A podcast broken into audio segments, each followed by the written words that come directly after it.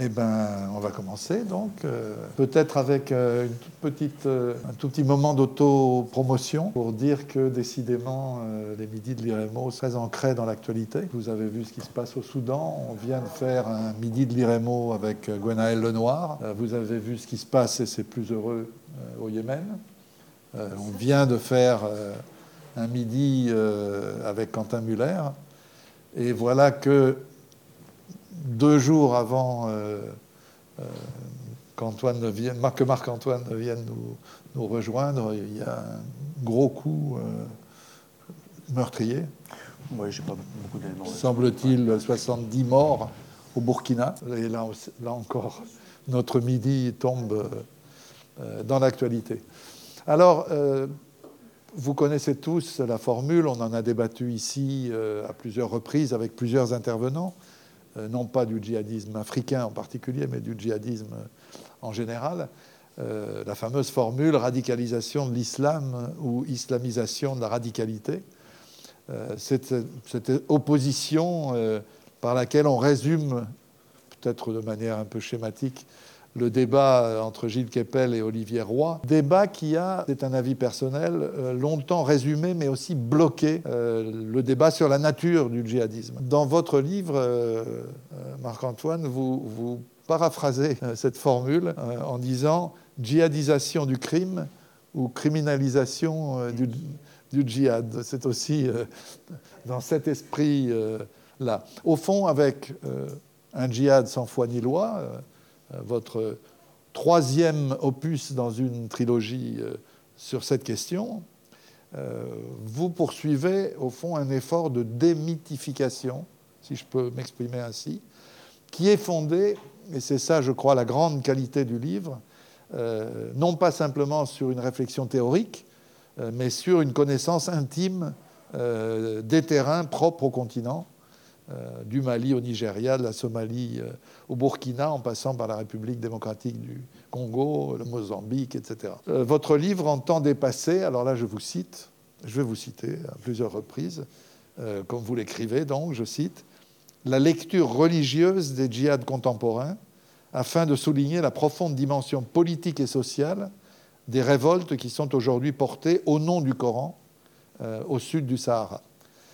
Il s'agit aussi, euh, poursuivez-vous, de, je cite toujours, mettre en évidence les dynamiques locales des conflits en cours à contre-courant des théories les plus en vogue sur l'existence d'une internationale islamiste qui puiserait ses racines au Moyen-Orient et ferait de l'Afrique une simple excroissance euh, du mouvement terroriste, euh, d'un mouvement terroriste d'ampleur globale.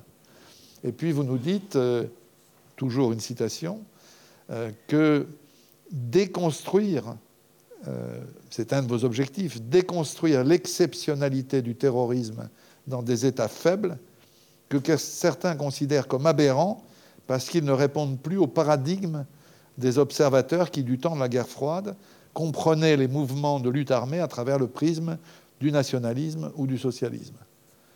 Bref, euh, vous entendez, je vous cite toujours, éclairer toute la complexité des facteurs internes et externes qui attirent ou poussent les jeunes dans les bras des djihadistes. Et le djihadisme, vous y insistez, n'est jamais, je crois que c'est une phrase importante pour le livre, qu'un symptôme de la profonde crise des États euh, au sud du Sahara, dont vous analysez le caractère autoritaire et la brutalité des forces armées sur lesquelles les Occidentaux ferment pudiquement euh, les yeux. C'est sans doute là euh, l'apport le plus important et le plus original euh, de votre livre. D'ailleurs, vous affichez votre ambition, c'est une dernière citation, de manière claire. La thèse centrale de ce livre est justement que la principale cause des conflits en cours ne tient pas à une radicalisation de l'islam, mais à la mauvaise gouvernance d'États autoritaires et corrompus.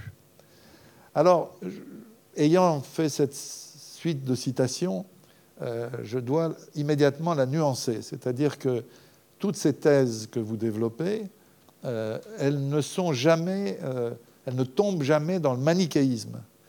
Chaque page du livre, c'est très frappant. Je le montre. pour dire que je l'ai, vraiment étudié avec beaucoup de plaisir. Enfin, c'est intellectuellement, pour moi qui ne suis pas spécialiste de l'Afrique, loin de là. C'est vrai que chaque page du livre nuance la précédente.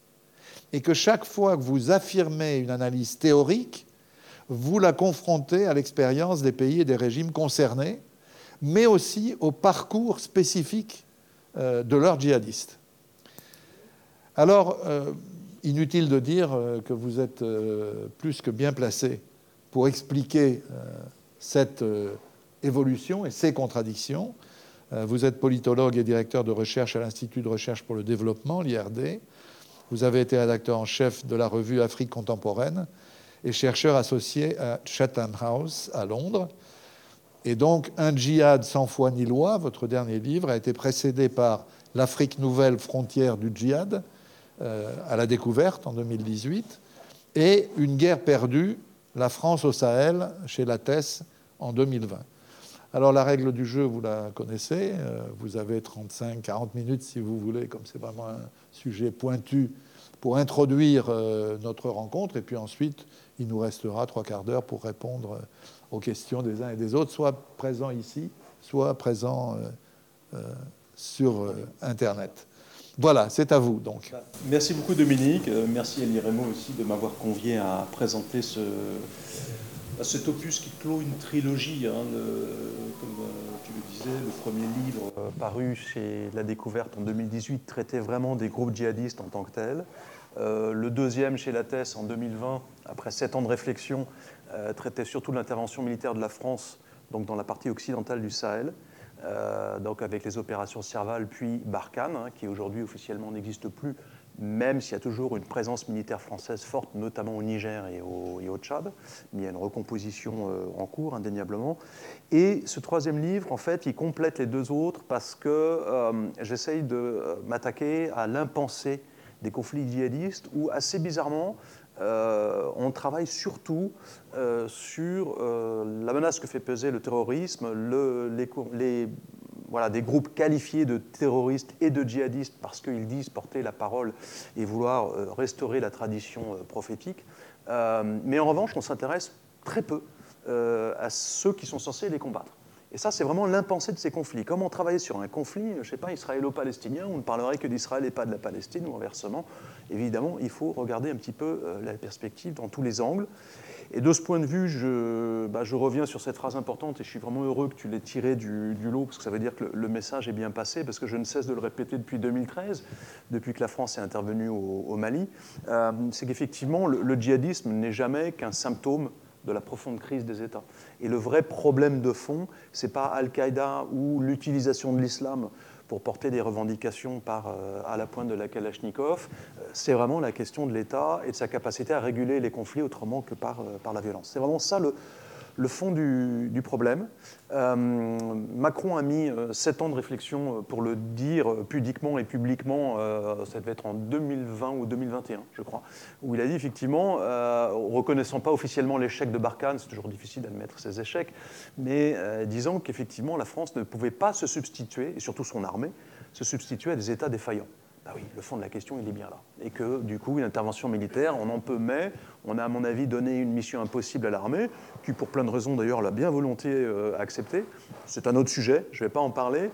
Moi, ce que je vous propose, c'est donc de regarder un peu euh, cette impensée hein, des conflits djihadistes que sont donc les armées africaines, les armées nationales qui sont censées les combattre, euh, en me centrant sur la partie occidentale du Sahel à la française, puisqu'on a un entendement du mot Sahel en France qui généralement et sur la partie occidentale, ce qu'on appelle le G5, le groupe des cinq, donc euh, Mauritanie, Mali, euh, Niger, Burkina Faso et, Tchad. Alors qu'en réalité, le, Sahel, hein, il va du, Cap Vert jusqu'à l'Érythrée.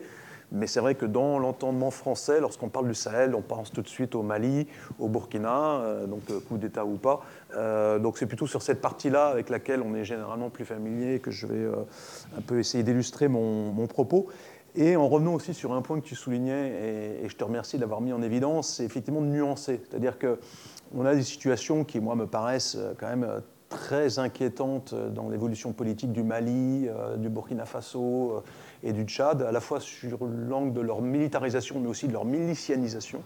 Mais en revanche, il y a des pays du G5 Sahel qui s'en sortent mieux. Le, Niger, où pour la première fois depuis l'indépendance, il y a un an, deux ans maintenant, il y a eu effectivement un changement de gouvernement, même si ce n'est pas l'opposition qui a gagné, mais au moins il y a eu un changement de gouvernement autrement que par le coup d'État ou l'assassinat, c'est quand même une amélioration. Et la Mauritanie aussi, hein, où il y a des poursuites judiciaires qui sont engagées contre le précédent euh, chef d'État. Là, on voit aussi qu'il y a quand même une dynamique positive qui est en train de se mettre en place, en sachant que pour plein de raisons que je n'aurai pas le temps d'expliciter aujourd'hui, mais je me souviens qu'Elie Raymond, on avait déjà fait euh, une présentation sur la Mauritanie avec un ambassadeur de Mauritanie. Euh, pour plein de raisons, euh, donc on n'aura pas le temps d'étudier plus avant, l'armée mauritanienne, de toute façon, n'avait pas besoin de la présence militaire française pour se débrouiller et, gérer la menace djihadiste locale. Donc, moi, le, propos de fond, c'est de dire que c'est la crise de l'État qui va déterminer en fait l'évolution bah, de ces conflits. Euh, en sachant qu'évidemment l'État ne se limite pas à la force militaire. Hein. Il faudrait regarder euh, plus en détail euh, la question de la police, la question des prisons, la question de la justice qui est fondamentale, l'accès à l'école, l'accès à la santé. Bon, vous m'avez généreusement donné le foncier, vous m'avez donné 40 minutes, donc je vais restreindre uniquement sur la question de l'usage de la force militaire, ou disons des forces de défense et de sécurité, mais c'est vraiment sur les armées nationales que je vais concentrer mon, mon propos pour montrer que finalement l'évolution des rapports de forces militaires, c'est vraiment l'élément déterminant, un très largement déterminant de l'évolution des conflits donc qualifiés de, djihadistes. Euh, en sachant que je trouve que sur le Sahel, on a un peu tendance à reproduire les erreurs d'analyse qu'on a faites sur l'Afghanistan, où on, se, on se focalisait sur la montée en puissance des talibans, sans regarder en fait que le problème venait de l'affaiblissement de l'État afghan, ou du gouvernement qui était soutenu à bout de bras par les Américains et par d'autres, y compris la France à un moment. Euh, clairement, je trouve que sur le Sahel, on a un peu la même chose. Alors, peut-être pour tempérer, puisque le livre est sorti déjà l'année dernière, euh, effectivement, pendant longtemps, on a tué les exactions des armées nationales parce qu'on faisait de la coopération militaire avec elles. Donc, ce n'était pas tellement de bon ton de dire que l'Union européenne ou la France euh, coopérait, formait et équipait une armée malienne qui en fait euh, tuait des civils. C'était un petit peu gênant de le dire publiquement. Alors aujourd'hui, la parole est beaucoup plus libérée, j'ai dire, pour ce qui est de dénoncer, de mettre en évidence les exactions de forces armées avec qui on ne collabore plus. Euh, mais ça, c'est un changement d'optique parce que les exactions, elles existaient déjà avant. Je ne dis pas qu'elles étaient plus importantes ou moins importantes mais en revanche, on en parlait moins. C'était plus gênant dans le discours, euh, dans le narratif officiel de l'Élysée, évidemment. Donc là aussi, il y a. Dans, la, série euh, Nuance, euh, vous insistez aussi sur le fait que les djihadistes tuent beaucoup plus de musulmans que de non-musulmans. Alors ça c'est normal parce que c'est dans des mais c'est presque partout. c'est un point important. oui, oui. Enfin, on a déjà dépassé la théorie du choc des civilisations depuis longtemps, je l'espère, à l'IREMO en tout cas. Oui, Mais pour dire qu'effectivement, bah, ces groupes agissent dans des territoires qui sont majoritairement musulmans, donc l'essentiel de leurs, victimes sont musulmanes. Mais il y a un autre point très important que je dis, c'est que les forces armées et leurs supplétifs miliciens tuent beaucoup plus que les groupes djihadistes qualifiés terroristes. Alors ça, c'est fondamental aussi. Hein. On ne peut pas comprendre aussi ce qui se passe. Pourquoi les gens vont trouver refuge et protection sous la bannière du djihad euh, plutôt que sous celle d'un État défaillant? Et je vais revenir évidemment sur cette question absolument centrale. Ce n'est pas non plus spécifique au Sahel. Hein. Les Américains ont tué beaucoup plus que Al-Qaïda, euh, je veux dire, en Afghanistan ou en Irak, euh, à l'échelle mondiale. Hein. Quand vous comparez les victimes des uns et des autres, il n'y a pas photo. Donc ça, c'est aussi des rapports de force. bon, il y a une logique presque mathématique là-dedans. Hein. Quand on peut déployer une armée de l'air avec des bombardements, on va tuer beaucoup plus de gens qu'avec la Kalachnikov au sol, même si on a des missiles parfois ce qui n'est pas forcément le cas euh, au Sahel d'ailleurs. Euh, donc moi, ce que je voudrais euh, souligner d'emblée, c'est qu'en fait, les, forces de défense et de sécurité dans la zone, avec des nuances à apporter, effectivement, parce que sur la Mauritanie et le Niger, ça peut être un peu différent, mais en général, ces armées nationales, notamment au Burkina et au Mali, contribuent à exacerber le conflit, plutôt qu'à le réguler pour le pacifier. Et ça, elles le font soit de manière euh, positive, de par leur engagement militaire, soit de manière négative parce qu'elles ne font pas. Alors, ce qu'elles ne font pas, c'est qu'elles ne protègent pas les civils. Donc, quand vous êtes aujourd'hui un malheureux paysan, cultivateur ou éleveur dans le centre du Mali, dans le delta intérieur du, fleuve euh, Niger, euh, donc dans la zone de Mopti par exemple, dans le centre du Mali, effectivement, vous n'avez pas beaucoup de choix, hein, puisque l'État ne vous protège pas, donc vous passez des accords avec les groupes djihadistes, il y a beaucoup de négociations et d'accords à un niveau très local, vous allez ravitailler les djihadistes qui en échange vous protégeront contre les exactions de l'armée. Donc c'est aussi parce qu'elles ne font pas que les armées nationales euh, entretiennent le conflit, parce que du coup, euh, des civils vont soit rejoindre, soit soutenir euh, logistiquement les groupes djihadistes, mais c'est aussi parce qu'ils n'ont pas le choix, c'est pas du tout parce qu'ils adhèrent à une idéologie djihadiste, hein. ça n'a rien à voir. Et puis effectivement, malheureusement, hein, il faut bien le dire, les armées nationales peuvent aussi contribuer activement au conflit par ce qu'elles font et notamment par les exactions qu'elles commettent, les massacres qu'elles commettent, ou que leurs supplétifs miliciens commettent, hein, euh, ce qui permet aussi de se décharger de la responsabilité. C'est pas nous, c'est nos. Du coup, ce ne sont plus nos alliés. Alors on les condamne. Au Mali, de temps en temps, on va les bannir, les interdire, les rendre illégaux, mais on va continuer de travailler avec eux, avec les milices locales de chasseurs, qui vont faire de la reconnaissance pour l'armée malienne, etc., etc. Donc effectivement, quand euh, vous tuez des civils, bah, vous perdez la bataille de la cœur des esprits. Hein. Ça, c'est une logique connue de la guerre contre-insurrectionnelle. Il y a quantité de doctrines à ce sujet. Euh, donc, non seulement euh, vous perdez votre légitimité, les gens se méfient de vous hein, localement, et on ne peut pas gagner une guerre contre un ennemi invisible si on n'a pas le soutien des civils. Ça, ça me paraît très clair. Mais en plus de ça, on a des phénomènes où effectivement, il y a des gens qui non seulement vont euh, rejoindre les groupes insurrectionnels pour échapper à l'arrestation arbitraire et à la torture en prison, hein, torture qui se finit parfois par des décès, hein, euh, il faut bien le dire, soit aussi échapper au massacre, ou alors, ou alors euh, et j'ai moi-même interviewé des gens en ce sens, du côté de Boko Haram et au Niger, sur la frontière du Nigeria, des gens qui vont rejoindre les groupes insurrectionnels pour venger la sœur qui a été violée par un policier dans un camp de déplacés, le frère qui a été tué euh, sans sommation euh, alors qu'il n'était pas du tout ni Boko Haram ni tout ce que vous voudrez. Donc effectivement aussi des logiques de vengeance et à la fois de, protection. Hein. Et quelquefois on a, on a presque l'impression qu'il y a une sorte de choix pour les malheureux civils pris entre deux feux qui est soit la mort lente en prison par la torture euh, quand on est capturé par l'armée, D'ailleurs, c'est intéressant parce que vous voyez, le, le mot terroriste n'existe pas forcément dans les langues vernaculaires. En fait, il n'existe pas. Donc c'est un mot qui est d'importation et qui, renvoie dans les langues vernaculaires africaines à différentes dimensions. Et par exemple, sur la frontière Nigeria-Niger, où on parle euh, un peu le kanouri et surtout le haoussa, quand on vous dit que le terrorisme est passé et qu'ils ont capturé, ils ont enlevé des jeunes, hein, en fait, ça veut dire que c'est les unités antiterroristes de la capitale. C'est-à-dire que finalement, vous êtes dans un village, vous voyez des hommes en armes qui arrivent, ils sont plus ou moins en uniforme, et ils vont prélever des, jeunes, voilà, ils vont les, les enlever et on ne les reverra jamais que ce soit des forces armées nationales ou que ce soit des groupes djihadistes, finalement, euh, au total, euh, le résultat, c'est quand même un peu le même. Euh, c'est que, voilà, il y avait des jeunes dans ce village, ils ont été capturés par des hommes en armes, et on ne les a jamais revus. Alors, est-ce qu'ils sont morts en détention dans les geôles du gouvernement, qui ne sont pas d'ailleurs forcément d'ailleurs les prisons officielles, hein, ça peut être dans des casernes, ça peut être dans des zones de détention absolument illégales Est-ce qu'ils ont été capturés en fait par des groupes djihadistes? Il y a vraiment énormément de confusion. Hein. On travaille un peu aussi dans le brouillard de la guerre de ce, de ce point de vue. Et donc on voit bien que les forces de défense et de sécurité euh, contribuent aussi à déstabiliser la zone. Alors, la question, c'est que le conflit est déjà engagé. Ce qu'on sait, ce qu'on peut montrer, c'est que les armées nationales, euh, notamment dans certains pays comme le Mali et le Burkina, contribuent à déstabiliser, à exacerber le conflit. L'autre question qu'on pourrait poser, c'est est-ce qu'elles sont responsables euh, du conflit? Alors, Là, c'est un peu plus compliqué. par exemple, dans le cas de Boko Haram, l'exécution extrajudiciaire du fondateur de la secte avec qui le gouvernement négociait auparavant exécution extrajudiciaire par la police nigériane, a clairement fait basculer le groupe dans la clandestinité. Mohamed Youssouf, alors qu'avant il avait sa mosquée, de temps en temps Youssouf était mis en prison, etc. Mais il y avait une négociation. À partir du moment où il a été tué sans euh, autre forme de procès par la police nigériane, là il y a eu vraiment un basculement dans la violence complètement dégénérée euh, qu'il n'y avait pas avant. Hein. Donc on voit bien que la, répression, que la mauvaise régulation des conflits armés, ou des conflits simplement, pas forcément armés, euh, est bien une cause de conflit.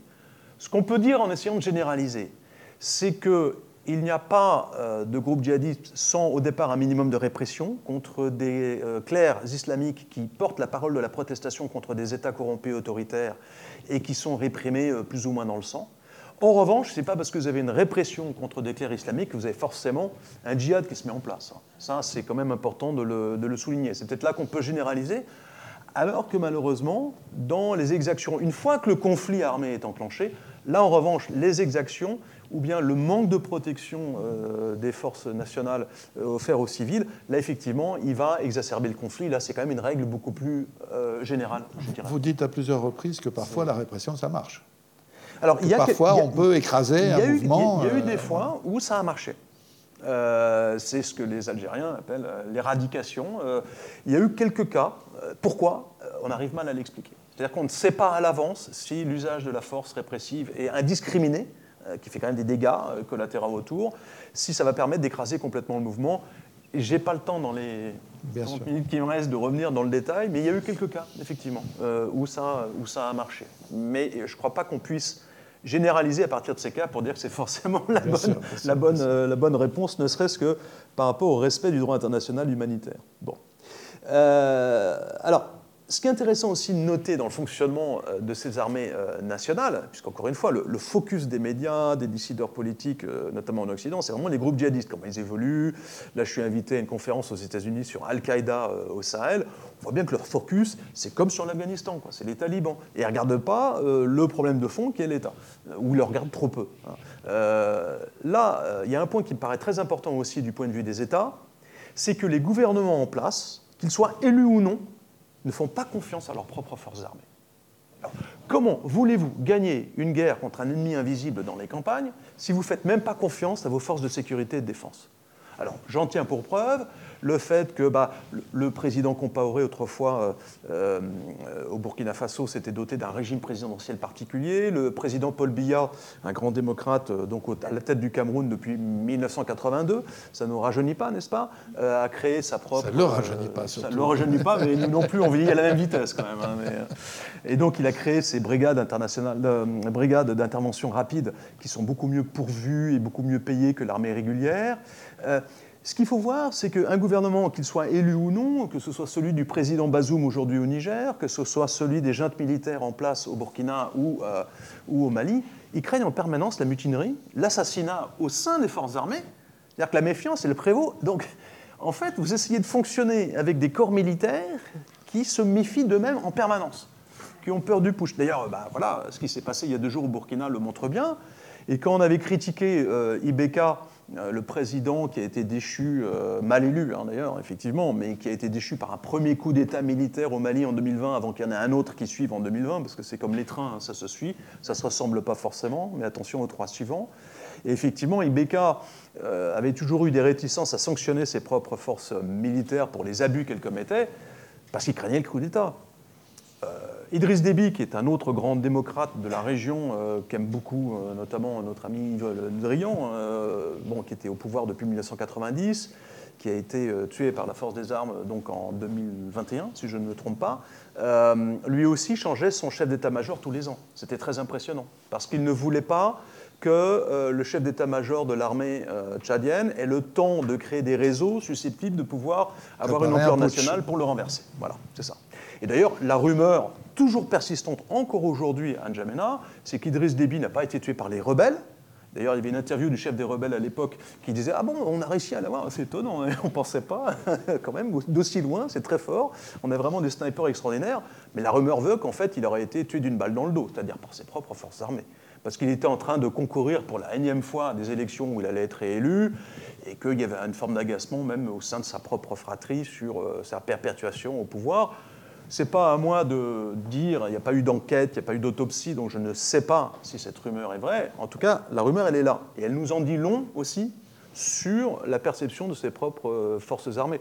Par exemple, aujourd'hui, Goïta, euh, sur le Mali, je suis profondément convaincu qu'il euh, il utilise Wagner, vous savez, cette fameuse, appelez-la comme vous voudrez, compagnie de sécurité privée, mercenaires, société de gardiennage, conseiller militaire, milice, bref, Wagner, il l'utilise aussi euh, pour se protéger du coup d'État.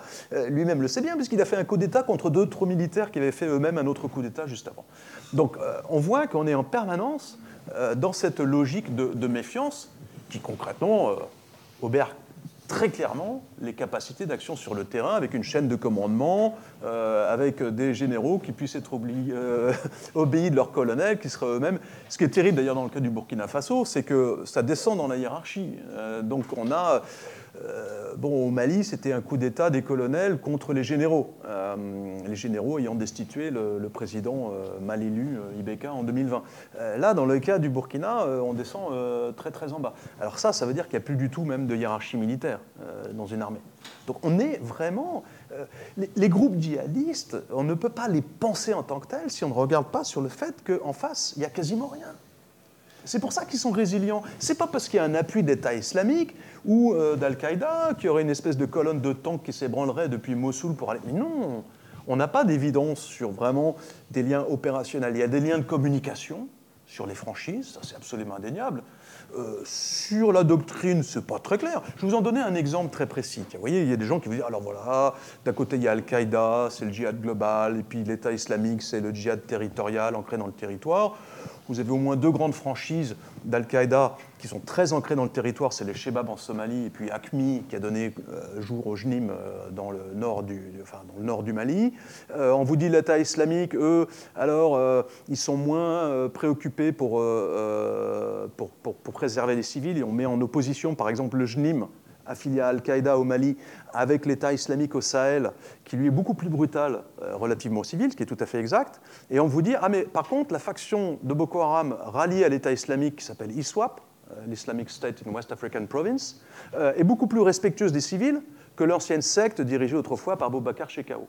Donc dans un cas, on vous dit, ah bah, ils sont ralliés à l'État islamique, c'est pour ça qu'ils sont plus respectueux des civils. Et puis dans l'autre, sur le cas de, la frontière, la région des trois frontières, le Liptako-Gourma, donc avec Burkina, Niger et Mali, on vous dit, ah bah, c'est parce qu'ils sont à l'État islamique qu'ils sont moins respectueux des civils.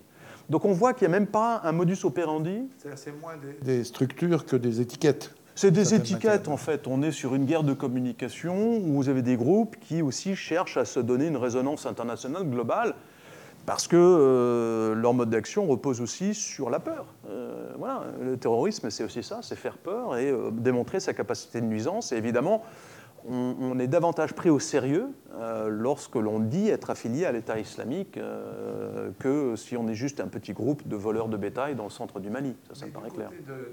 Voir, est-ce que cette espèce de, schizophrénie bien organisée n'est pas aussi quelque chose de de, bien commode, parce qu'au fond, on, laisse des forces armées commettre des horreurs qui expliquent, pour une part, l'aliment donné aux, forces djihadistes. Mais bon, ça, permet de se reposer sur elles en disant ah on n'y est pour rien. Ah bah non, parce que le chef d'État, il est responsable de ses forces armées. Oui, mais enfin. Ah non, non. Ah non, ça se retourne contre lui. Bah, c'est-à-dire qu'il montre toute sa faiblesse, il révèle toute sa faiblesse. D'ailleurs, c'est intéressant de noter que juste avant le coup d'État, le président Bazoum au Niger, qui lui a été élu, euh, venait de changer son chef d'état-major. Et puis, euh, il y a aussi des mouvements en ce sens au Sénégal. Enfin, on sent que voilà, euh, il y, a aussi une inquiétude de la part évidemment des présidents élus, même s'il y en a un peu moins dans la zone, on va dire, il y en a moins en moins, y compris au Tchad. Mais cette inquiétude, elle est vraiment permanente et elle est structurelle. Voilà, c'est ça qui est un vrai, un vrai, un vrai souci. Euh, bon, bah, je vois que d'après le temps officiel, il reste 10 minutes, euh, vous en faites un quart d'heure, mais peut-être un autre point aussi qui me paraît important, c'est la hum, capacité des groupes insurrectionnels, donc qualifiés de djihadistes, à offrir de la protection. Alors, c'est variable, puisque je le disais, l'État islamique au Sahel, dans l'Iptako Gourma, est beaucoup plus brutal que le JNIM, qui est plus respectueux des civils. On a aussi des variantes importantes autour du lac Tchad, avec euh, la mouvance qu'on appelle par facilité maintenant Boko Haram. mais c'est vrai qu'il y a euh, on voit il y a des accords qui sont passés avec les civils euh, en échange du paiement de la zakat, hein, de la dîme religieuse, euh, avec des offres de protection qui, sont, voilà, qui, varient d'une région à l'autre. Et moi, ce qui me frappe, et ça, ça je l'ai entendu de la, bouche des éleveurs dans, la zone autour du, du lac Tchad, mais d'autres collègues qui travaillent sur le centre du Mali rapportent exactement la même chose. C'est-à-dire que le prélèvement de la zakat, il est beaucoup plus prévisible et, moins onéreux que le racket des forces armées. C'est-à-dire qu'un éleveur qui passe dans la zone du lac Tchad aux mains d'ISWAP, il sait qu'il va devoir donner peut-être une bête sur 40, euh, mais une fois qu'il a payé, on lui donne un reçu, on m'a montré ces reçus, qui sont écrits sur un petit, euh, un petit papier, et après, il ne repaye pas. Alors que quand vous passez dans les zones tenues par l'armée nigériane ou l'armée camerounaise, vous êtes éleveur, vous avez de bétail, on vous raquette une première bête sur le premier checkpoint, 5 km plus loin, vous en avez un autre, on vous reprend une autre bête, et il n'y a pas de reçu, hein. ça je vous le dis. ça, les forces armées nationales ne livrent pas de reçu. Donc en fait, vous avez une ponction, et, c'est assez imprévisible, et donc ça coûte plus cher pour les éleveurs de passer dans les zones tenues par les forces gouvernementales corrompues, hein, parce qu'il y a deux mots-clés qui sont importants pour comprendre la gangrène de ces forces armées, c'est la corruption et l'impunité, j'y reviendrai peut-être un peu si j'ai le temps. Et donc ça coûte moins cher de passer dans les zones tenues par des groupes insurrectionnels, au moins on sait ce qu'on va payer, on le paye une fois et après, voilà, euh, que de, dans les zones tenues par des forces armées qui ont une réputation quand même de corruption très élevé. Et la corruption, ce n'est pas qu'un problème d'éthique côté occidental. Hein. je suis désolé. Euh, c'est aussi un problème parce que du coup, ça veut dire que les achats d'armes n'ont pas été effectués puisque l'argent a été détourné. Euh, là, sur le Nigeria, je vous parle de 2 milliards de dollars hein, au cours des dix dernières années. Hein. C'est pas rien. Le, ça reste bon an, mal an, plus ou moins le premier producteur de pétrole euh, en Afrique. Le Nigeria, il y a quand même pas mal d'argent qui circule. Donc les détournements sur les achats d'armes sont absolument phénoménaux. Ça va même plus loin, puisqu'il y a beaucoup de gens qui pensent qu'en réalité, l'armée n'a absolument pas intérêt à mettre un terme au conflit de Boko Haram, parce que c'est une rente.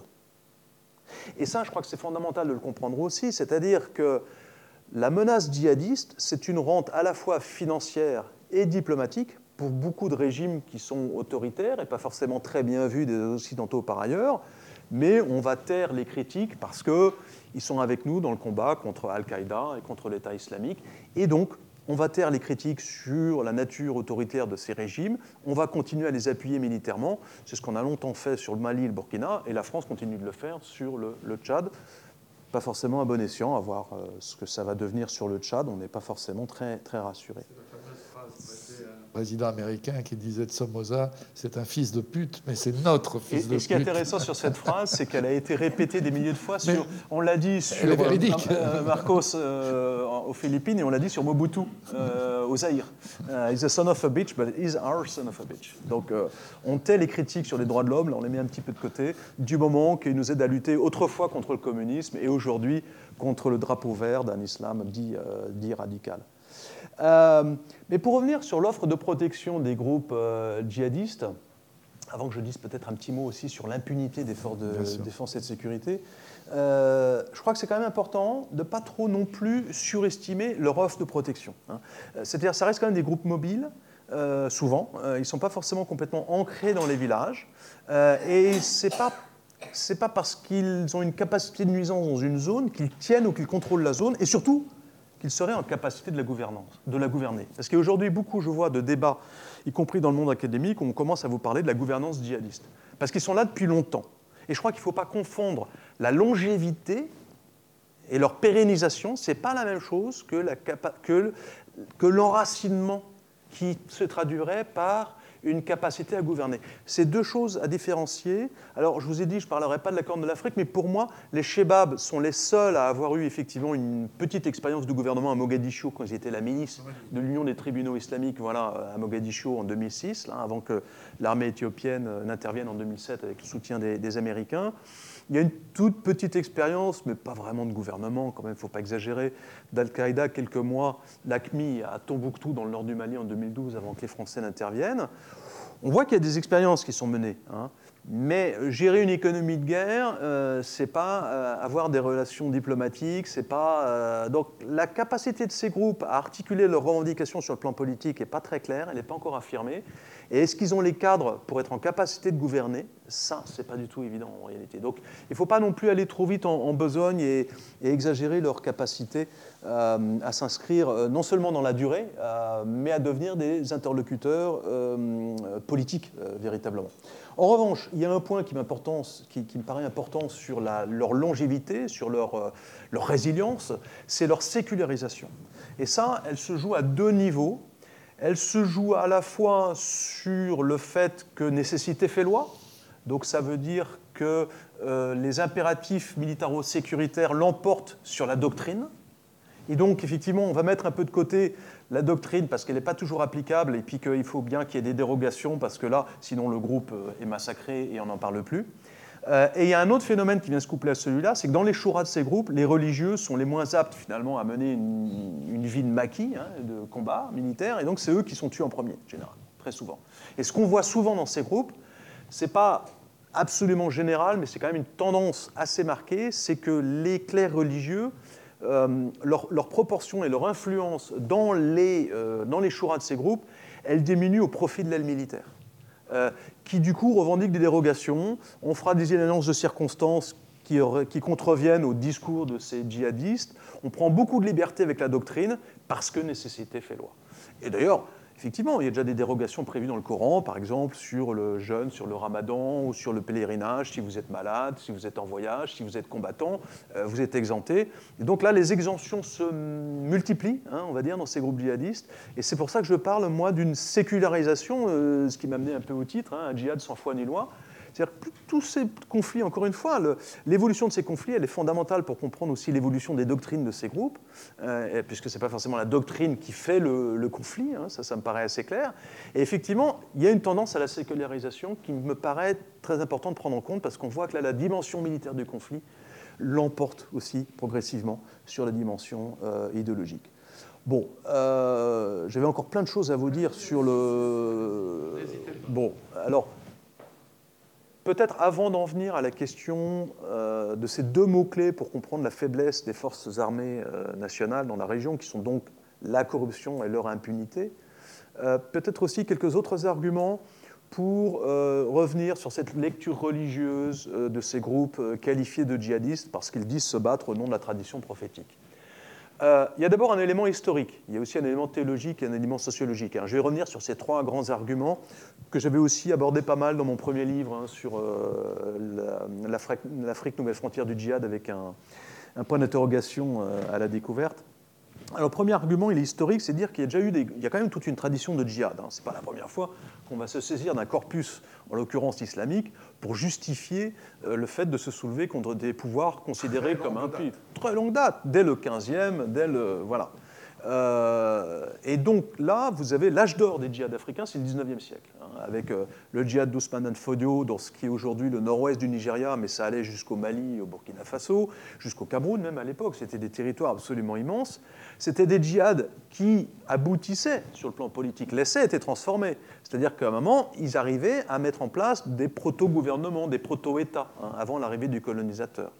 Je renvoie aussi à toute euh, l'épopée des Ladjo Martal, l'Empire tout couleur, etc. Je ne vais pas revenir là-dessus, mais ce qui me paraît intéressant, c'est que quand vous regardez l'histoire du djihad en Afrique, et notamment en Afrique de l'Ouest, euh, je ne parle pas seulement de la Madhya côté soudanais, mais donc effectivement pas mal du côté euh, Mali et, Nigeria, vous rendez compte qu'à l'époque, ces djihad étaient structurés sur le plan doctrinal par des, confréries soufis, notamment la Kadiriya ou la Tijaniya qui sont présentés aujourd'hui comme le remède doctrinal contre le salafisme qui serait importé du monde arabe et qui expliquerait tous les conflits de la zone, n'est-ce pas? Donc on voit bien là, historiquement... Soufis pacifiques, voilà, salafistes voilà, Alors que les soufis, euh, d'ailleurs il y a encore aujourd'hui des révoltes soufis sanglantes, il y en a eu euh, en 2008 dans le sud du Tchad, mais personne n'en a parlé parce que ça ne répond pas au canon euh, de, nos, de nos médias. il y a eu quand même des propos de leaders de confréries soufis, notamment du côté des Mourides, qui applaudissaient à deux mains les attentats contre Charlie Hebdo. Il y a des propos que je cite d'ailleurs dans un autre livre euh, que je suis en train d'écrire, celui-là, sur les violences religieuses euh, en Afrique, euh, où effectivement je cite des propos de soufis. Franchement, si on ne vous dit pas qui les a prononcés, vous penseriez que c'est le salafiste le plus radical hein, qui s'est exprimé ainsi. Donc, bon, ce que je veux simplement dire sur le plan historique, c'est qu'autrefois, on s'est battu au nom de doctrines soufis, aujourd'hui, on se bat au nom de doctrines salafistes qui permettent de légitimer la mise à mort d'autres musulmans, hein, c'est quand même ça, et de faire du takfir. Euh, c'est pas nouveau et ça montre que quelle que soit l'enveloppe doctrinale, c'est ça qui me paraît important, il n'y a pas eu besoin du salafisme, il n'y a pas eu besoin du wahhabisme pour qu'effectivement on se saisisse de l'islam pour protester contre des gouvernements considérés comme impies parce que corrompus et autoritaires. Voilà. C'est ça le, point euh, vraiment important que je veux souligner. Il y a aussi un argument théologique presque, j'ai envie d'avancer. Euh, il y a beaucoup de spéculations sur l'influence du wahhabisme dans l'Afrique sahélienne. Oui, certes, pendant le boom pétrolier des années 70, euh, l'Arabie saoudite avait les moyens de sa puissance, donc elle a beaucoup financé euh, bah, de bourses d'études, etc. Maintenant, les chiffres qu'on a sur les Africains qui sont allés sur l'université islamique de Médine, c'est quelques milliers, c'est tout. C'est pas comparé aux centaines de milliers qui vont se former dans des universités occidentales en Amérique du Nord ou en Europe, c'est sans commune mesure. Et on, on, commence à avoir enfin des études intéressantes sur ce qui se passe ou ce qui s'est passé à l'université islamique de Médine, qui a entre-temps d'ailleurs changé ses cursus, hein, donc c'est beaucoup moins, euh, disons, euh, puritain et radical que ça ne l'était autrefois.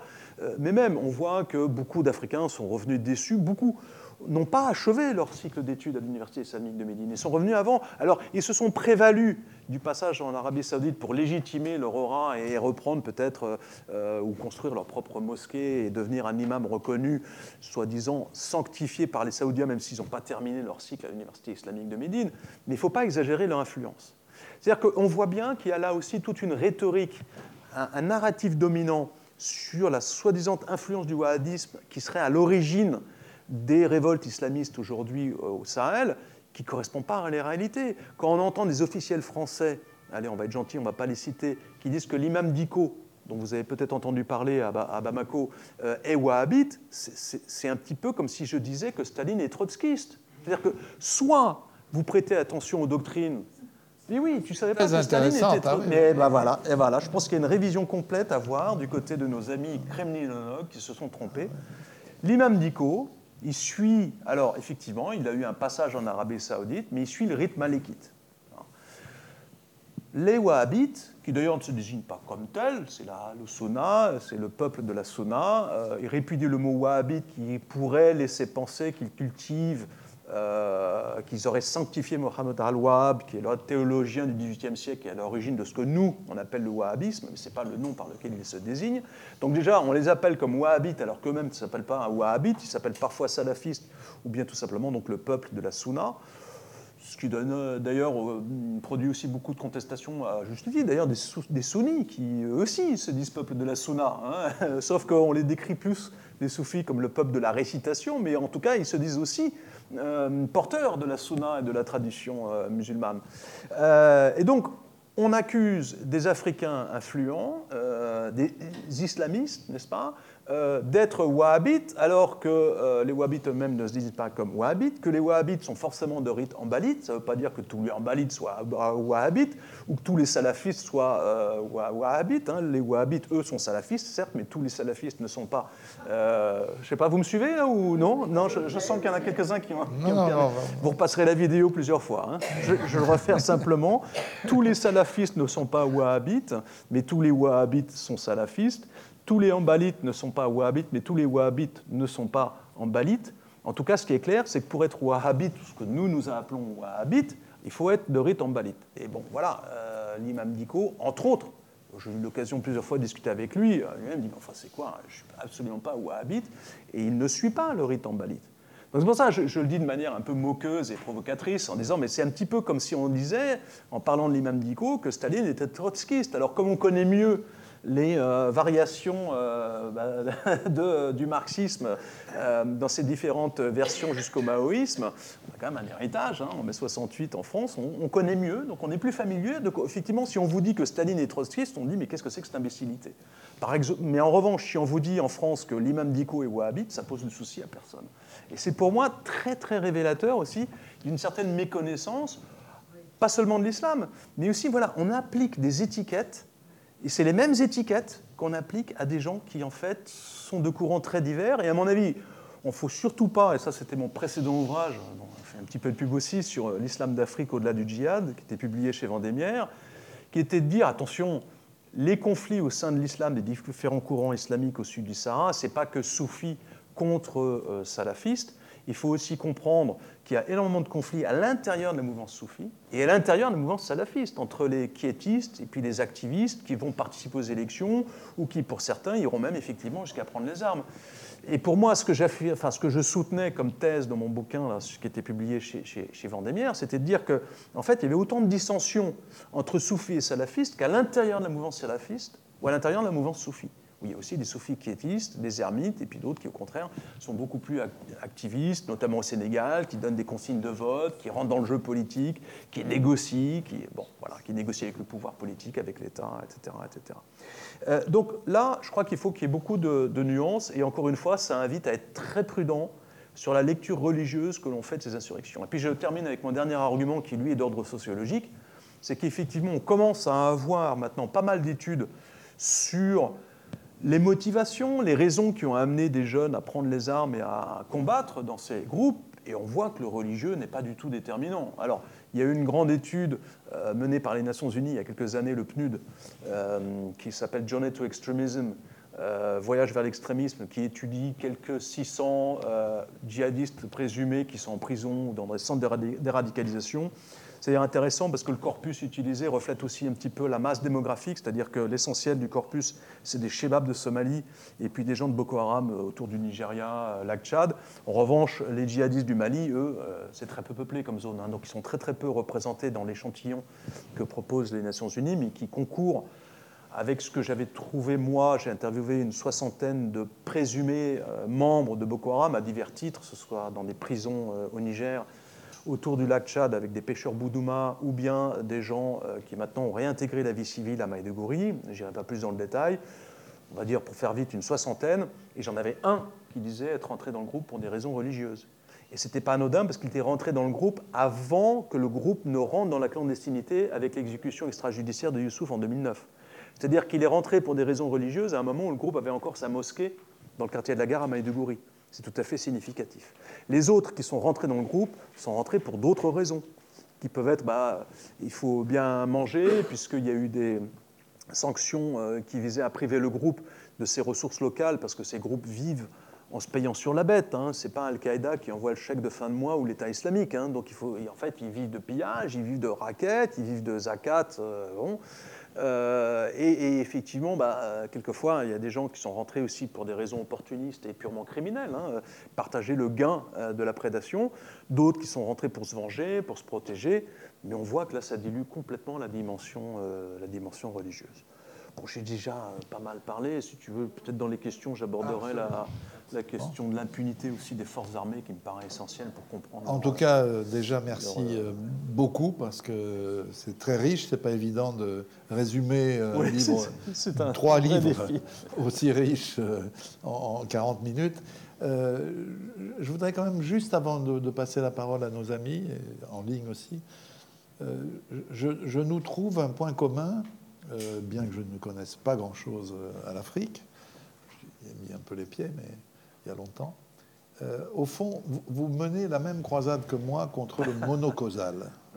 C'est-à-dire, euh, au-delà des nuances hmm.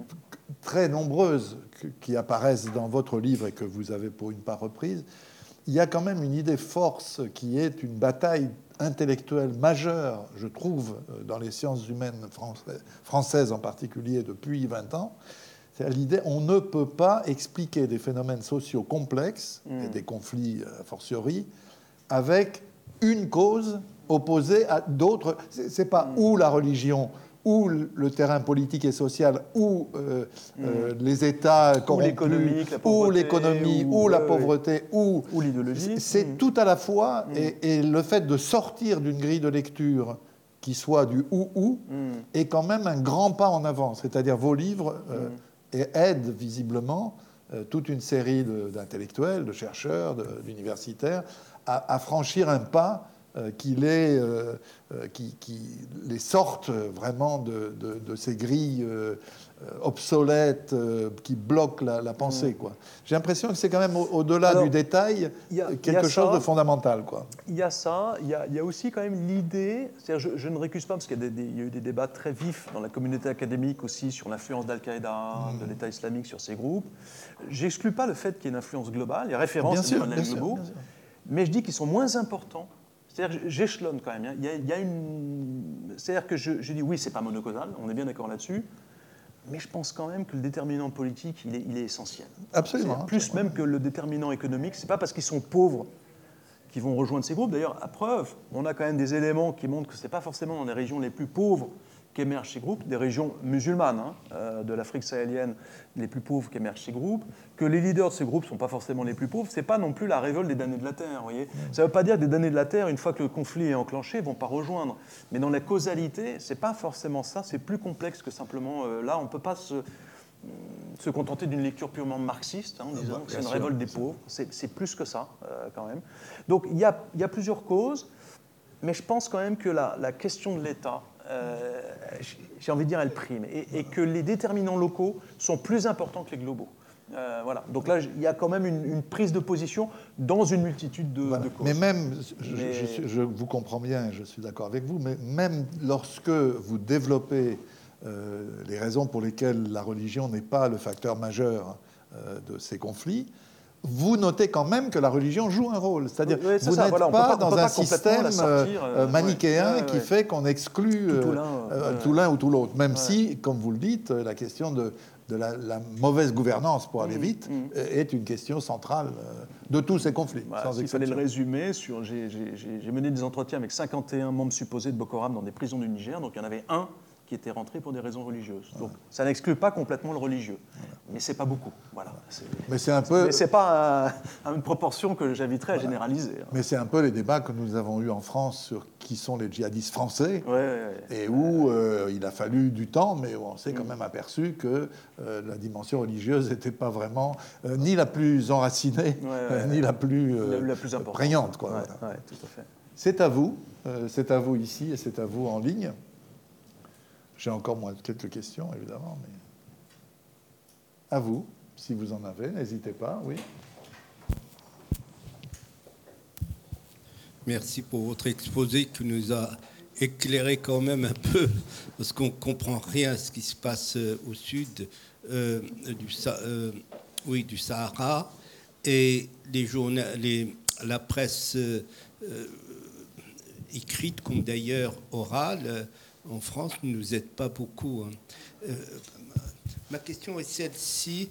Euh, est-ce que au début des indépendances, je pense au Congo, euh, l'ancien Congo Léopoldville, au moment où le Momba a été porté au pouvoir, au Mali, Modibo Keïta, est-ce que l'élimination de ces deux leaders, il y a d'autres, par faut le dire aussi, par les, euh, la puissance euh, tutélaire, enfin la puissance coloniale, n'a pas euh, aussi pesé sur l'état que l'on voit aujourd'hui de, ces pays. C'est-à-dire qu'on a éliminé ces leaders qui avaient quand même un, projet de société pour les remplacer par un certain Mobutu. Je pense le critère de Mobutu, le choix de Mobutu, c'était un critère pas très noble.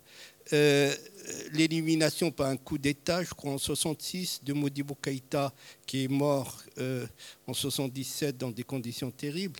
Est-ce que ces gens-là n'ont pas été éliminés parce qu'ils ne correspondaient pas aux intérêts de la puissance coloniale? J'ai parcouru le, le, euh, les mémoires de Focard, euh, il y a certainement des choses à, voir là-dedans sur ces coups d'État qui ont éliminé les gens qui gênaient les intérêts des puissances coloniales, pas seulement euh, françaises, mais d'autres, belges. Enfin, je, m'interroge, je ne suis pas spécialiste. Dans le contexte de la guerre froide, je ne ferai pas du tout d'amalgame entre Lumumba et, et Modibo Keïta, parce qu'ils ne sont pas du tout éliminés de la même manière. Euh, Keïta a éliminé par un, coup d'État euh, conduit par des Maliens euh, qui sont proches de Moscou aussi.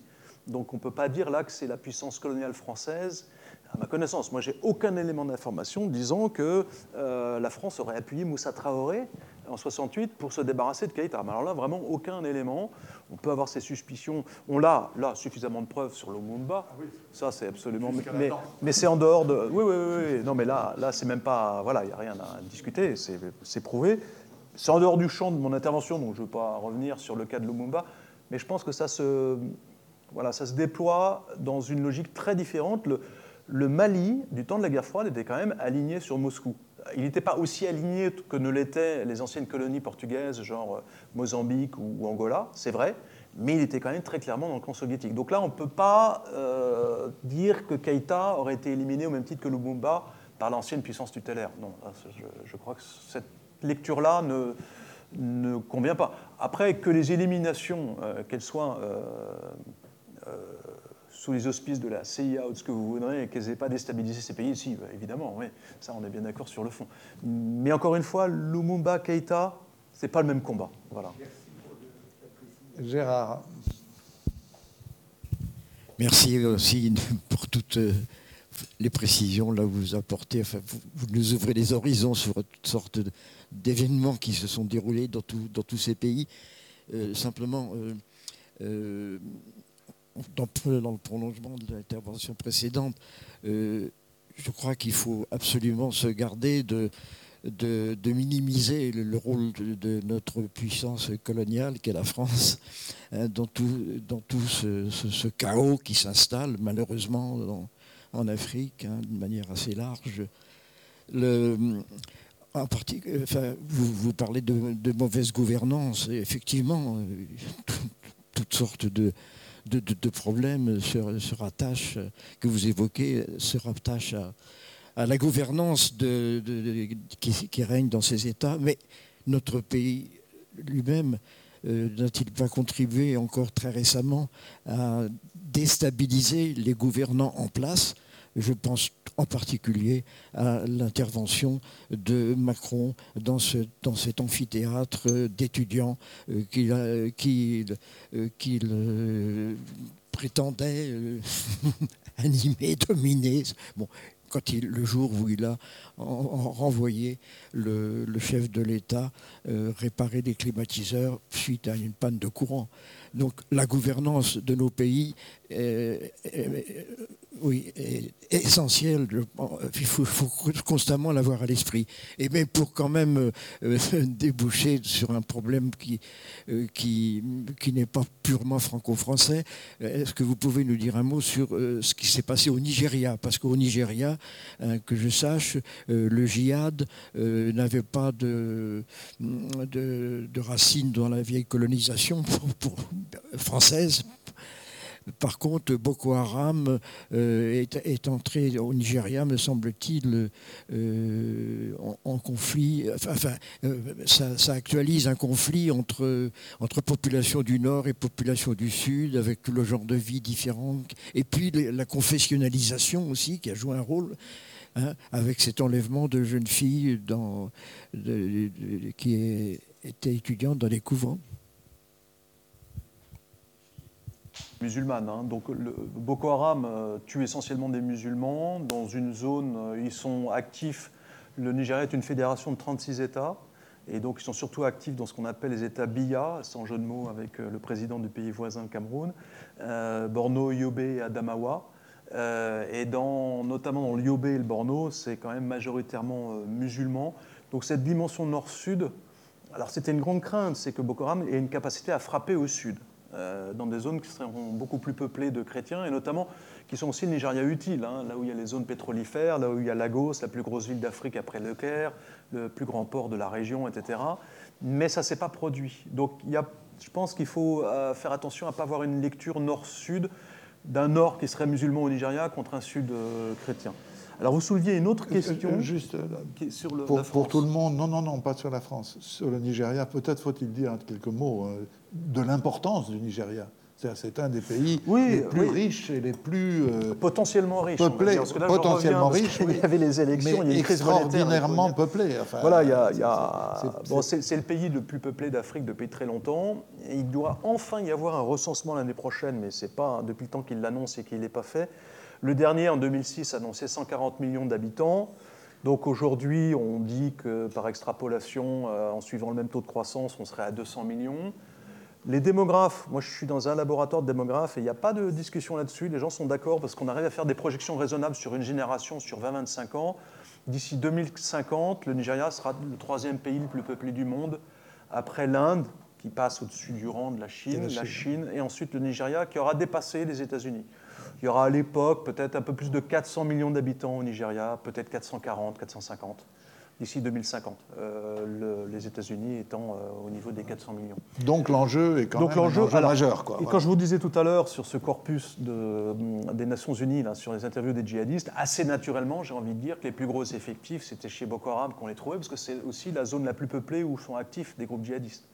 Euh, la Somalie n'est pas très peuplée, c'est pas peuplé comme le Nigeria. En revanche, les, les, les quelquefois, ils sont un petit peu comparés au Hamas parce qu'ils ont une sorte de discours islamo-nationaliste contre les troupes d'occupation étrangères, qui éthiopiennes, qui américaines, qui kenyanes, etc. Euh, ils ont une base sociale, ça c'est absolument indéniable. Ce qui d'ailleurs contrevient un peu à la représentation de groupes terroristes qui seraient quelques individus.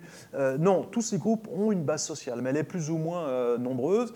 Elle est quand même, toute proportion gardée, à mon avis d'ailleurs, plus importante dans le sud de la Somalie, du côté des Shebabs, que du côté de Boko Haram. Je parle de la proportion par rapport aux masses de population.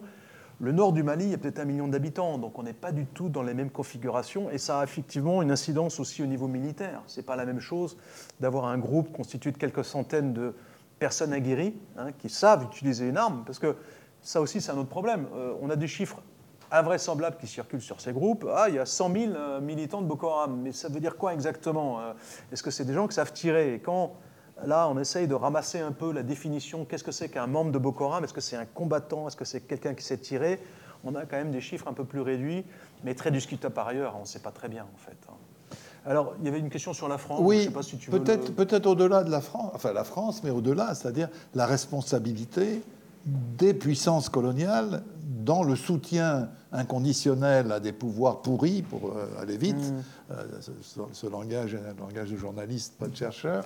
Euh, mais bon, c'est trop facile, le discours ambiant qui est de dire ah, les Africains, enfin bon, on sait Sarkozy. Mm. On n'a toujours pas vu l'homme africain entrer dans l'histoire. Donc. Mais je veux dire, ce discours est trop facile quand on mesure la responsabilité des, puissances coloniales, la France en particulier.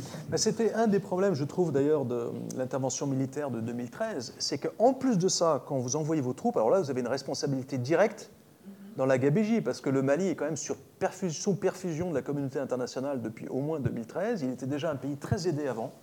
Donc ça pose de, grosses questions aussi sur l'efficacité de l'aide internationale, qui est un mot aimable pour parler de l'aide occidentale en fait.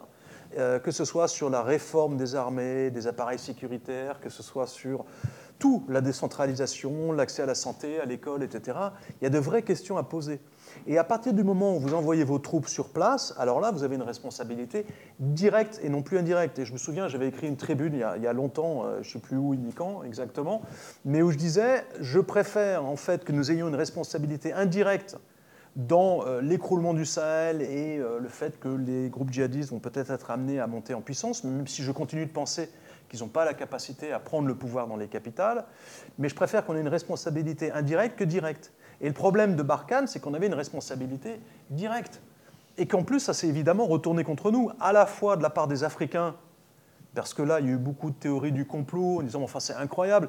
Il y a une espèce de relation euh, de déception aussi. D'abord, c'est humiliant pour les Africains, 60 ans après les indépendances, de demander à l'ancienne puissance coloniale d'intervenir pour les sauver, entre guillemets. Hein. C'était ça en 2013 au Mali. Et en plus de ça, ça ne marche pas. Au bout de 8 ans, vous vous rendez compte que voilà, les groupes djihadistes sont, là, ils, gagnent du terrain, objectivement, hein, sur la cartographie. Au début, quand on est intervenu, ils étaient que dans le nord. Ensuite, ils sont étendus dans le centre du Mali. Ils ont commencé à gagner l'Iptako Gourma, donc le, nord du Burkina Faso et euh, l'extrême ouest de, de, la République du Niger. Euh, ils ont commencé à monter quelques attaques très ponctuelles sur la Côte d'Ivoire ou sur le Togo ou un petit peu le Bénin. Donc voilà, euh, on voyait que ça ne marche pas. non seulement c'est humiliant, humiliant, et en plus ça ne marche pas. Donc là, il a commencé à y avoir aussi tout un discours euh, de critique contre l'ancienne puissance coloniale qui est décevante, et du coup qui suspectait l'ancienne puissance coloniale de soutenir les groupes djihadistes. Et ça, c'est un discours qu'on entend de manière récurrente au Sahel, qui est hallucinant parce qu'on l'entend aussi euh, à un très haut niveau de l'État, des gens qui ont été éduqués, qui ont fait leur thèse en France, etc., et qui vous disent oui, mais on sait bien que il y avait d'autres intérêts, alors le pétrole ou je ne sais trop quoi, alors que, excusez-moi, c'est pas là que se trouve le, pétrole, en tout cas en, quantité commerciale et en tout cas pas exploité par les Français. Il y en a un peu au Sénégal et en Mauritanie, mais c'est vraiment pas là et au Niger, mais c'est vraiment des petites quantités.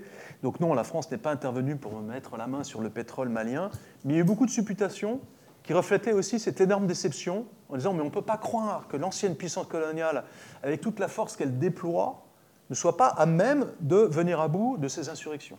Et donc on n'y croyait pas, donc qu'il y avait anguille sous roche. Et ça, ça a favorisé tout un complotisme qui s'est retourné contre la France, en sachant, je termine, excuse-moi, je suis bavard, non, non, non, il y a un deuxième niveau de ratage sur la communication, euh, quoi qu'il en soit, euh, du body language du président Macron à Bamako, enfin autrefois à Bamako, ou bien dans l'amphithéâtre d'étudiants à Ouagadougou, euh, ou encore ailleurs. Mettons ça peut-être à part. Mais effectivement, même quand on est intervenu, l'idée c'était aussi de montrer que la France était capable de faire le job. Parce qu'on on fait partie des cinq puissances qui ont un siège permanent au Conseil de sécurité des Nations Unies. On se veut, on se pense comme une puissance moyenne, Donc là, on allait arrêter la barbarie djihadiste. Ce n'était pas dit officiellement non plus, mais pourquoi pas endiguer les flux migratoires vers euh, l'Afrique du Nord et la Méditerranée. On allait faire le job pour la communauté internationale. Et huit ans après, on démontre qu'en fait, on ne peut pas faire le job.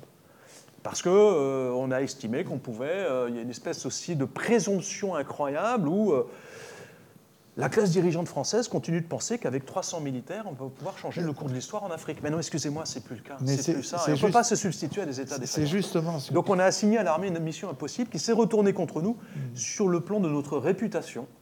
Euh, puisque du coup aussi la réputation de l'armée française euh, en a pris pour son grade, si je peux utiliser l'expression. Mais ça m'a beaucoup frappé dans votre livre. Vous montrez aussi que le choix du terrain militaire, quitte à intervenir, je veux dire, quitte à être présent, actif, le choix du terrain militaire, c'est un choix qui empêche d'aller au fond des problèmes posés du terreau euh, qu'est la mauvaise gouvernance. C'est-à-dire, on, est dans quelque chose qui est mal pensé au départ même. Parce qu'on est sur le tout répressif. Voilà. En plus de ça, en qualifiant ces groupes de terroristes, on s'extrait du droit international humanitaire et pourquoi pas aussi de la négociation. C'est-à-dire qu'on se prévaut aussi d'une arme qui a dans beaucoup de guerres contre-insurrectionnelles, qui est d'utiliser à la fois le bâton mais aussi la carotte. Et là, on supprime la carotte, on dit de toute façon, on va juste taper sur ces groupes, parce que l'idée, c'est de les éliminer, à tel point que la France avait quand même un discours qui est hallucinant pour les Africains de la zone, qui dit ne négociez pas avec les terroristes. Ça, c'est quand même assez étonnant. On vous interdit, mais tout en négociant soi-même lorsqu'il faut libérer des otages, hein, quitte à devoir payer. Donc, une contradiction, et je voulais terminer quand même aussi un petit peu là-dessus, c'est-à-dire que les Africains, ils ne sont pas dupes. Ils écoutent beaucoup la radio, même quand c'est interdit dans certains pays. Euh, RFI continue d'avoir ses auditeurs, euh, France 24, etc. Ils sont très au courant de la situation politique. Et donc, quand la France condamne certains coups d'État au Burkina ou au Mali, mais endosse le coup d'État constitutionnel qui a vu le fils d'Idriss Déby prendre le pouvoir au Tchad, donc il y a des coups d'État militaires que l'on condamne, d'autres que l'on accepte. On est intervenu militairement en Côte d'Ivoire parce que euh, le président Gbagbo jouait les prolongations de mandat, mais on endosse le troisième mandat du président Ouattara. Donc les Africains ont le sentiment que la France a deux poids et deux mesures. Et donc on perd aussi en légitimité, en crédibilité. Hein. Notre crédibilité est vraiment entamée de ce point de vue. Alors pour moi, en revanche, ce n'est pas vraiment nouveau et il n'y a pas eu besoin des Russes pour ça. Parce qu'aujourd'hui, le grand discours de dire Ah bah oui, on n'aime pas les Français parce qu'il y a des campagnes d'information et de mésinformation et de disinformation menée par les Russes. Oui, il y en a, il n'y avait pas besoin de ça pour qu'il y ait un ressenti contre le double langage de l'Élysée, et puis pour que par ailleurs, euh, on ne sache pas très bien, il faut quand même, euh, excuse-moi, je termine là-dessus. Il y a effectivement des images très frappantes où on voit des manifs de milieux nationalistes devant des ambassades de France dans les capitales sahéliennes, on va brûler des drapeaux. Qu'est-ce que pense le, Mali profond euh, le paysan du centre du Mali, de Sikasso, qu'est-ce qu'on pense dans les campagnes du Burkina vis-à-vis de l'ancienne puissance coloniale? C'est pas très clair en fait. Il y a, des, il y a des, effets de, mise en résonance, euh, des effets de loupe sur une réaction très vive à l'encontre de la puissance coloniale française, qui sont aussi pour partie euh, évidemment exacerbés par les Russes qui vont mettre de l'huile sur le feu, bien sûr. Est-ce que c'est vraiment le sentiment général au Sahel? Je serais bien incapable en fait de le dire. donc je crois qu'il faut aussi ne pas trop exagérer le, ressenti euh, anti-français. Attends, Fabrice, on a une question euh, en ligne. Avant que tu la poses, Valentin, euh, je salue le geste de notre ami qui a été acheter le livre. Donc il faut jamais oublier que l'objectif, c'est aussi pour les auteurs de vendre leurs livres. Euh, donc, euh, faites comme lui. Euh, Catherine, Catherine tient des livres à votre disposition. Valentin, une question en ligne. Merci pour cet éclairage. Vous avez cité entre autres les razzias comme ressource pour eux, mais quelle est la responsabilité de ces groupes dans le trafic d'êtres humains, cette région sahélienne étant une grande zone de transit de migration c'est une question plus générale sur les, liaisons dangereuses entre ces groupes et les groupes criminels, on va dire de manière plus générale. Mmh. Euh, je pense qu'il y a effectivement des individus qui ont rejoint ces groupes pour des raisons lucratives, ça, ça me paraît absolument indéniable. En même temps, euh, on n'arrive pas à voir, il n'y a pas un amalgame possible. Ça reste quand même des logiques différentes, y compris sur le mode de partage du butin. Par exemple, dans le nord-ouest du Nigeria, aujourd'hui, il y a beaucoup d'inquiétudes puisque c'est la zone qui sépare le nord-est où il y a Boko Haram autour du lac Tchad, et puis le Liptako Gourma, euh, Mali, Niger, Burkina, où il y a euh, l'État islamique au Sahel, et puis le JNIM d'Al-Qaïda. Bon. Donc évidemment, si ces groupes opéraient la jonction, Et à un moment, dans le nord-ouest du Nigeria, il y a eu des groupes armés euh, qui font du vol de bétail, qui font du kidnapping, et qui à un moment ont revendiqué l'enlèvement d'écoliers au nom de Boko Haram. Il y a eu un accord avec Boko Haram, ce n'est pas Boko Haram qui avait perpétré cet enlèvement, mais l'enlèvement a été revendiqué en leur nom. Donc beaucoup en ont déduit que ça y est, c'était fait, cette jonction était faite. En fait, on s'est rendu compte, il y a une étude remarquable qui est sortie, qui montre quand même que c'est des rationalités différentes. Ils ne combattent pas pour les mêmes raisons, et euh, certains groupes djihadistes, à certaines périodes de leur histoire, ont vraiment aussi été attractifs parce qu'ils offraient une protection contre les attaques de bandits armés que n'offraient pas justement les forces de défense et de sécurité qui raquettaient les gens, mais qui, dès qu'elles étaient attaquées, s'enfuyaient. Et ça, on le voit très bien sur la période 2012 au Mali, dans le nord du Mali, quand le MNLA, indépendantiste Touareg, s'empare du pouvoir au début Tombouctou Gao, proclame l'indépendance de l'Azawad, mais c'est aussi une sacrée bande de pillards, on ne va pas se raconter des histoires. Et la popularité, pourquoi la population sans forcément adhérer à l'idéologie d'Al-Qaïda, à à l'époque, à l'époque, ou le Mujao, pourquoi ils arrivent à avoir une base sociale C'est qu'ils débarrassent la population de ces pillards. Ils arrêtent les voleurs. Alors certains, ils vont leur trancher la main, etc. Mais c'est un petit peu l'effet qu'on avait vu avec les talibans à Kaboul en 96, ou bien avec les Shebabs lorsqu'ils sont emparés du pouvoir à Mogadiscio en, 2000, en 2006. Des forces d'ordre. La capacité à restaurer l'ordre. Voilà. Même si c'est un ordre extrêmement brutal y compris dans la conduite de la vie quotidienne, sur le fait de fumer des cigarettes ou d'écouter de la musique ou de voiler les femmes ou pas. Vous me faites penser à ce que, ce que Bertrand Badi, avec qui je travaille, euh, raconte souvent, il connaît bien le Mali. Il disait tant que ces groupes assureront la subsistance et l'ordre pour une certaine partie de la population du Nord et que le gouvernement officiel ne le fera pas, il n'y a pas de solution. Ah, ben, on est complètement d'accord. Il y a aussi autre chose. Ce qui sauve aujourd'hui le Mali, je disais, moi je ne crois pas beaucoup à une prise du pouvoir dans les capitales par ces groupes. Ce qui sauve aujourd'hui le Mali, c'est la guerre intestine entre euh, ACMI, le JNIM et puis euh, l'État islamique au Sahel. Euh, S'ils conjuguaient leurs forces pour articuler leur position politique et militaire, ils auraient une capacité d'action qu'ils n'ont pas aujourd'hui. Le problème, c'est que je vous le disais tout à l'heure, Autant les groupes djihadistes sont divisés et s'entretuent eux-mêmes, hein, au point que moi aujourd'hui sur Boko Haram, je ne sais plus de lecture, je ne sais plus du tout où on en est. Entre ISWAP, il y a plus que deux factions, ils s'entretuent tout le temps, les chefs. ça devient absolument. C'est tellement fragmenté qu'on a vraiment du mal à suivre. C'est une nouvelle génération aussi, c'est plus les chefs. Oui, euh, puisque les anciens ont été tués. Mais en face, c'est très divisé aussi. Quand vous regardez l'armée du Burkina, elle n'est pas une, hein. elle n'est pas unie. Et l'armée du Mali non plus. Donc tout le monde est très divisé. C'est ça qui est terrible dans cette scène insurrectionnelle, cette scène militaire, on va dire comme ça, c'est que les forces armées nationales sont elles-mêmes très divisées, euh, craignant tout le temps le coup, le putsch, il y a différentes factions, il y a les différentes euh, échelles aussi de grades hein, qui comptent énormément. Euh, et puis en face, vous avez des groupes qui sont eux-mêmes très divisés. Et donc ça, ça complexifie encore la lecture de ces, de ces conflits. Fabrice Merci pour l'exposé. Euh, moi, j'avais une question concernant les relations euh, diplomatiques entre euh, le Nigeria et l'Algérie, et éventuellement entre le Nigeria, le Niger, le Tchad, enfin sur un axe ah sud-nord. Si est que vous ayez une lecture hein, ou une interprétation. Alors, on commence par le plus simple. Le Nigeria et le Niger ont toujours eu une bonne relation. Il y a eu quelques couacs au moment où le Nigeria a expulsé les immigrés nigériens clandestins.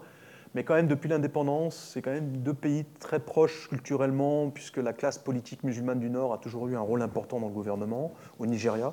Donc, notamment pendant la guerre du Biafra, euh, le Niger était vu comme un valet de l'impérialisme français, mais le Niger a toujours aidé euh, le gouvernement fédéral à lutter contre le sécessionnisme biafrais. Pareil d'ailleurs du côté camerounais, ça, ça a été un des effets étonnants, euh, y compris d'ailleurs sur le Tchad, c'est-à-dire que comme ils ont des ennemis communs, ils se sont rapprochés. Il faut rappeler que dans les années 90, euh, le Cameroun et le Nigeria se faisaient la guerre sur la péninsule pétrolifère contestée de Bakassi. Le Tchad et le Nigeria se faisaient aussi la guerre sur quelques îles contestées sur le lac Tchad. À partir du moment où ils ont eu un ennemi commun, puisque les pays là dont je parle, Nigeria, Niger, Cameroun, Tchad, sont réunis au sein d'une coalition antiterroriste anti-Boko Haram, la MNJTF ou la Force multinationale conjointe, au sein de la commission, enfin sous l'égide de la commission du bassin du lac Tchad, il y a eu là des rapprochements assez étonnants. En 2018, par exemple, on a vu un contingent de l'armée nigériane défiler à Yaoundé au moment, du jour de la fête nationale. Et ça, c'était quand même très symbolique. Donc là, c'est étonnant, mais la menace djihadiste euh, a aussi eu pour effet positif là, euh, de réunir ou de voilà, rapprocher des gouvernements qui s'entendaient mal auparavant. Sur Nigeria, Algérie, il y a euh, ce serpent de mer, d'une construction d'un pipeline euh, d'un éoloduc qui ne verra jamais le jour. Je suis désolé, en tout cas pas de mon vivant, mais euh, je vous en fais le pari. Mais après tout, si je me trompe, vous viendrez demander le ah ben non, pari. Vous plus là. Mais oui, voilà. Mais si, si je perds, je serai encore là. Mais je dirais. Mais le problème, c'est que je suis filmé là, donc il y a des témoins. il faudra m'effacer cette partie de la bande. Non, mais bon, sur l'Algérie il y a évidemment une relation très très forte dans la, dans la, problématique du Mali. Il est clair que le Mali ne peut pas parvenir à un accord de paix s'il n'y a pas d'Algérie. Ça, ça me paraît absolument évident. Dans le cas de Boko Haram, c'est quand même plus éloigné. Donc il y a des préoccupations pétrolières communes au sein de l'OPEP. Euh, le Nigeria a fait le choix de soutenir le Polisario sur le Sahara occidental. Euh, donc il y a eu des convergence. Il y a eu même, on s'en souvient peut-être plus, mais une rupture des euh, relations diplomatiques entre la France et le Nigeria en 61. C'est le Nigeria qui a décidé de rompre ses relations diplomatiques parce que la France commettait des essais nucléaires en Algérie. Et en soutien au FLN et aux indépendantistes algériens à l'époque, le Nigeria, de son propre chef, avait voilà, expulsé l'ambassadeur de France. Il y a eu vraiment rupture complète des relations diplomatiques bref, on ne va pas revenir sur toute cette histoire. Donc je dirais que euh, les relations ne sont ni bonnes ni mauvaises, elles ne sont pas centrales dans la diplomatie du Nigeria. Euh, elles sont plutôt, je dirais, euh, au beau fixe, tout au moins de ce que je peux en savoir, mais ce n'est pas forcément cette analyse que je proposerais si on parlait du Mali ou du Niger. Là, c'est quand même dans des problématiques différentes, y compris sur la gestion des flux migratoires, l'expulsion des clandestins qui sont ensuite renvoyé dans le désert au Niger. Euh, là, là c'est un peu plus compliqué. Je voudrais vous, poser une, dernière question sur euh, un thème qui est très à la mode euh, depuis plusieurs années en France, qui est même devenu un business pour certains. Regarder de près tout l'argent qui a été investi là-dedans et comment ça a été utilisé. Il n'y a pas que Mme Chiappa qui est en cause, il y a aussi d'autres sources de financement dont on ne sait pas à quoi elles aboutissent. Je veux parler de la déradicalisation. Ah Alors au mieux, euh, vous dites le, le terme est mauvais, hein, vous le dites clairement, on pourrait parler de désengagement hmm. plutôt que de déradicalisation, et on s'y met. Mais vous dites fondamentalement, il y a des obstacles majeurs hmm. parce que la démarche de déradicalisation ne porte pas, encore une fois, sur les causes mêmes euh, du euh, développement djihadiste. C'est ça, si on veut bien admettre que la radicalisation de l'islam n'est pas le fond du problème, à quoi ça sert de déradicalisation et d'extirper une idéologie islamique qui en fait n'est pas la raison pour laquelle des jeunes ont pu combattre dans les rangs des groupes djihadistes? En plus de ça, je donne de nombreux exemples de mauvais fonctionnement des programmes C'est ça, c'est ce que je voulais vous voilà, faire dire. On soustrait à la justice des gens qui, du coup, sont, sont enfermés sans avoir d'échéance sur leur date de sortie d'un centre qui est fermé. Ce n'est pas une prison, c'est un centre de déradicalisation.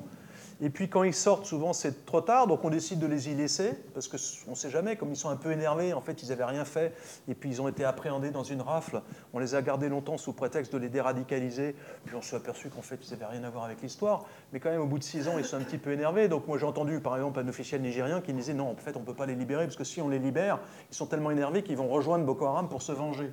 Donc en fait il y a des espèces de pièges comme ça, qui font qu'on auto-entretient. Et côté nigérian, il y a eu aussi comme ça des, dérapages, puisque, alors là, ça renvoie aussi au mode opératoire des armées, qui se pensent comme dissociés de la justice et qui donc ne récupèrent pas les preuves. Donc il y a très peu de procès en terrorisme, en fait. C'est ça aussi un problème. Donc il y a des gens qui languissent en prison, ils ne sont pas condamnés, ils ne sont pas non plus libérés.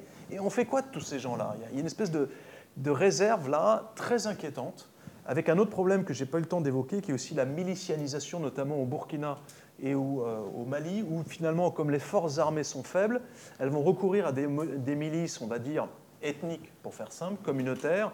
Et là, du coup, on part sur des règlements de compte communautaires, notamment des rivalités sur l'accès aux fonciers, qui n'ont absolument plus rien à voir avec une quelconque euh, doctrine euh, salafiste, mais qui sont extrêmement inquiétantes en termes de possibilités d'épuration ethnique. Il n'y a qu'à regarder tout le discours très vindicatif sur le Peul, la cinquième colonne djihadiste Peul, sur le ressentiment qu'il y a au Mali ou aussi au Niger, hein, au Nigeria euh, également, hein, puisque le président sortant, euh, Bouhari, était lui-même un Peul, donc c'était aussi une manière d'exprimer son ressenti contre cet ancien dictateur militaire qui avait été élu en, 2015. Il y a beaucoup de choses qui s'ajoutent. Il y a le fait qu'effectivement, au 19e siècle, c'était surtout des Peuls qui ont mené les grandes djihad dont je vous parlais tout à l'heure. Voilà, il y a toujours cette suspicion sur des peuples nomades, même si en fait l'essentiel des Peuls aujourd'hui finalement sont sédentarisés, ils vivent en ville, ils sont plus forcément éleveurs. Donc il y a beaucoup aussi de représentations euh, fausses sur les Peuls. Mais on voit bien qu'il y a une toxicité du discours qui va cibler une communauté en particulier, qui est extrêmement dangereuse et qui est instrumentalisée par des pouvoirs politiques, malheureusement, au Burkina ou euh, au Mali, où du coup, là, ça peut vraiment déraper vers des débordements très meurtriers sur des civils qui n'ont absolument rien à voir, en fait, avec de la guerre contre le terrorisme. Voilà. Alors, un journaliste de Novaya Gazeta Ah. euh, me racontait récemment qu'ils ont le même problème avec Wagner. Parce que Wagner recrute des criminels, Hmm. parfois condamnés à 20 ans, 25 ans Ah de ouais. prison pour des crimes épouvantables. Au bout d'un certain nombre de mois de Ils service, sont libérés. ils sont libérés, ils rentrent chez eux Mm. et ils retrouvent les parents de leurs victimes, Hmm. qui les voient libres. Donc, je veux dire, la déradicalisation a, euh, Mais je ne savais pas que Wagner était une entreprise de déradicalisation. Eh ben, voyez, c'est formidable. Déradicalisation du droit commun, Oui, ah oui, d'accord. pas de crime de guerre. Voilà, merci euh, infiniment, Marc-Antoine. Eh C'était merci à tous de passionnant. votre attention. Merci euh, beaucoup. Pendant cette heure. Et donc, n'hésitez pas à vous munir de ce livre. euh, et nous aurons ensuite, dans quelques deux semaines, je pense, à la vidéo euh, de cette rencontre. Parfait. Merci beaucoup.